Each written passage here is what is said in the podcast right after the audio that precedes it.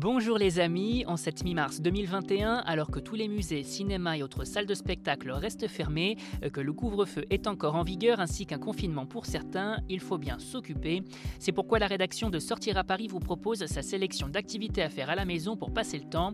Expo, activités familiales, films et séries en VOD, vous n'avez que l'embarras du choix.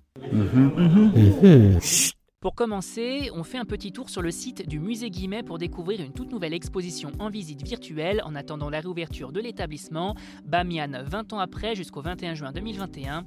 Une exposition en 3D accessible depuis votre canapé qui vous propose de plonger au cœur du site archéologique de Bamian situé en Afghanistan et détruit en grande partie par les talibans en 2001. À travers de nombreuses photographies et autres artefacts, on y découvre tout un pan de la culture asiatique et bouddhiste présente depuis des siècles dans le pays à travers deux bouddhas géants creusés même la roche et réduit en poussière il y a 20 ans. De destructions faisant également écho à l'attentat du World Trade Center à New York survenu six mois plus tôt.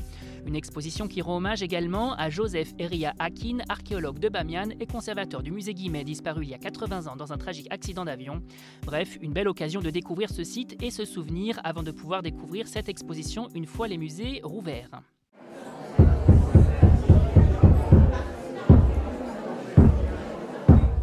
Pour les familles, et si on assistait à un spectacle de magie, après Eric Antoine, Luc Langevin ou encore Caroline Marx, c'est au tour de Dany Larry de proposer son spectacle en live streaming.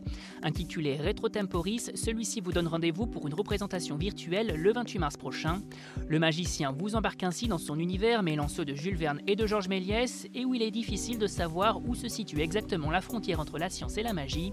Et parmi les mystères que tente de résoudre l'illusionniste, la téléportation ainsi que d'autres expériences toutes plus incroyables les unes que les autres. Pour réserver sa soirée, rien de plus simple, rendez-vous sur notre site www.sortiraparis.com sur notre article dédié et cliquez sur le lien de réservation dans les informations pratiques. L'occasion de vous faire rêver encore un peu avant de pouvoir sortir de nouveau et vous rendre dans une salle de spectacle d'ici quelques semaines.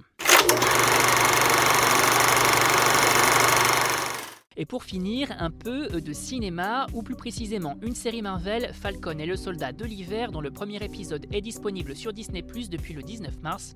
Un show signé Caris Cogland et Malcolm Spellman qui nous emmène quelques mois après les événements d'Avengers Endgame et où l'on retrouve deux personnages secondaires, Sam Wilson et Bucky Barnes, dans de nouvelles aventures confrontées ici au Baron Zemo. Une série où les personnages de Falcon et du soldat de l'hiver sont plus développés dans une dynamique inédite, comme nous l'explique Anthony Mackie, l'interprète du Faucon.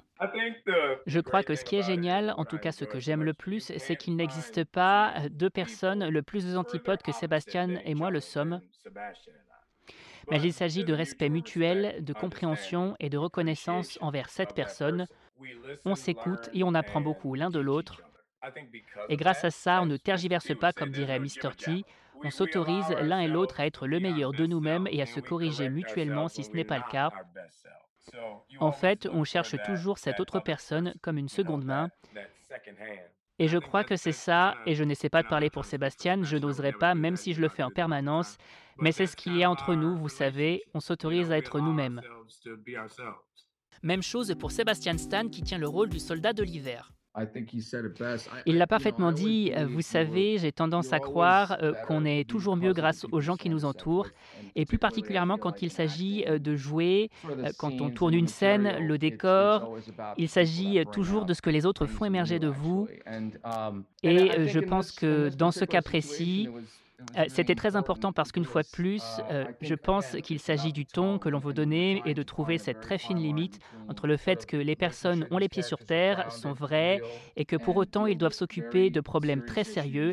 Il y a euh, ce quelque chose en plus qui fait qu'on s'amuse et qu'on s'entend bien malgré tout.